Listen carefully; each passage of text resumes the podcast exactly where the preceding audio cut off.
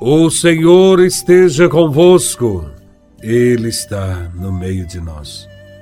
Proclamação do Evangelho de Nosso Senhor Jesus Cristo, segundo São Lucas, capítulo 7, versículos de 24 a 30. Glória a Vós, Senhor. Depois que os mensageiros de João partiram, Jesus começou a falar sobre João às multidões. O que fostes ver no deserto? Um caniço agitado pelo vento? O que fostes ver? Um homem vestido com roupas finas? Ora, os que se vestem com roupas preciosas e vivem no luxo estão nos palácios dos reis. Então, o que fostes ver? Um profeta? Eu vos afirmo que sim. E alguém que é mais do que um profeta. É de João que está escrito: Eis que eu envio o meu mensageiro à tua frente. Ele vai preparar o meu caminho diante de ti. Eu vos digo: entre os nascidos de mulher, ninguém é maior do que João. No entanto, o menor no reino de Deus é maior do que ele. Todo o povo ouviu. E até mesmo os cobradores de impostos reconheceram a justiça de Deus e receberam o batismo de João. Mas os fariseus e os mestres da lei rejeitando o batismo de João, tornaram-se inútil para si mesmos o projeto de Deus. Palavra da salvação. Glória a vós, Senhor. Nesse evangelho, Jesus reflete com o povo acerca da figura de João Batista, o seu precursor. João Batista fortaleceu-se espiritualmente vivendo no deserto. O seu lugar de pregação foi no deserto, também no Rio Jordão e talvez em algumas vilas. Ele pregou e batizou nas proximidades do Mar Morto. Ao contrário de Jesus, João Batista não percorreu as regiões da Palestina, mas a sua sepultura também foi no deserto.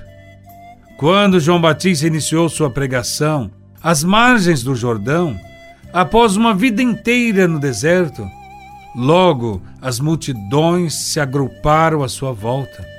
Eram muitas as pessoas que o procuravam. Como explicar tal poder de atração de João Batista? Certamente, João Batista não atraía por ser magro ou por estar com uma áspera cintura de couro dos antigos profetas, mas pela mensagem forte que ele pregava uma mensagem de esperança, um chamado à conversão. Ele dizia: O reino de Deus está próximo, convertei-vos. A presença de João Batista impressionava pela força da verdade que proferia. Sem lembrar de nada os pregadores religiosos do seu tempo, João Batista era um exímio pregador. Os outros pregadores viviam perdidos em milhares de preconceitos e proibições legais.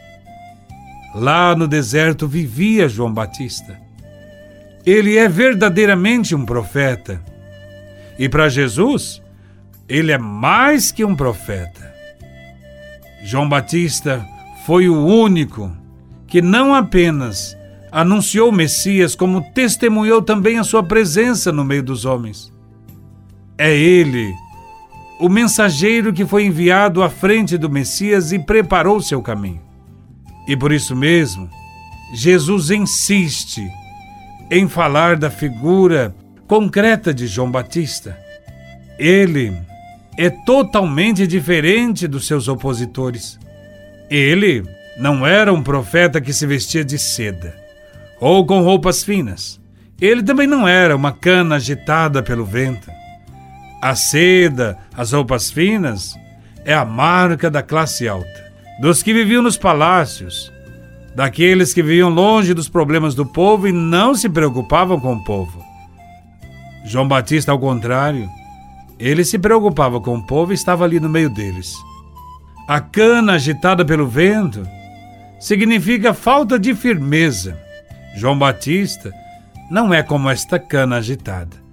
Ele é firme, nunca se rendeu aos governantes, nunca cedeu às pressões do Império Romano que ocupavam a sua região e dominavam o povo. A cana agitada pelo vento não oferece resistência. Dobra-se, amolda-se, consente. A cana que é agitada pelo vento designa aqueles que seguem a moda, aqueles que não têm opinião própria e vivem sem resistir à modelagem do sistema. João Batista não era assim. Ele sabia o que queria, sabia o que estava pregando. Ele tinha opinião própria, falava em nome de Deus. Assim também deve ser o cristão. O cristão precisa ser firme como João Batista. Desde os primórdios da igreja, o cristão é aquele que nada rio acima, contra a corrente. O cristão não deve ceder às pressões dos impérios, não deve divinizar os reis, os políticos, nem aplaudir quem é tirano, nem mesmo quando tem que pagar com o preço da própria vida. No Evangelho, o que tornou João Batista tão especial a ponto de merecer elogios de Jesus foi a missão que ele recebeu, abraçou e cumpriu até as últimas consequências. Hoje, essa missão também é confiada a cada um de nós. Todos nós devemos anunciar que Jesus Cristo já veio. Veio a este mundo e anunciou o reino de Deus. Devemos anunciar também que ele foi rejeitado, crucificado, mas que ressuscitou e que hoje está nos céus, sentado à direita de Deus Pai, e que um dia ele voltará definitivamente.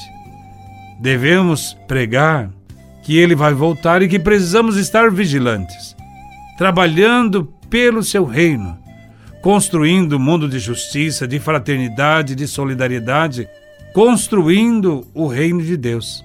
Se nós desejamos cumprir esta missão, também devemos nos preparar para sermos aceitos por uns e rejeitados por outros, porque foi isso que aconteceu com João Batista e aconteceu também com Jesus de Nazaré. Que a graça de Deus nos ajude a viver a fé e a testemunhar os valores do Reino todos os dias, dentro do nosso lar, no ambiente de trabalho, no meio das comunidades e da sociedade, sendo sal da terra e luz do mundo. Louvado seja nosso Senhor Jesus Cristo, para sempre seja louvado.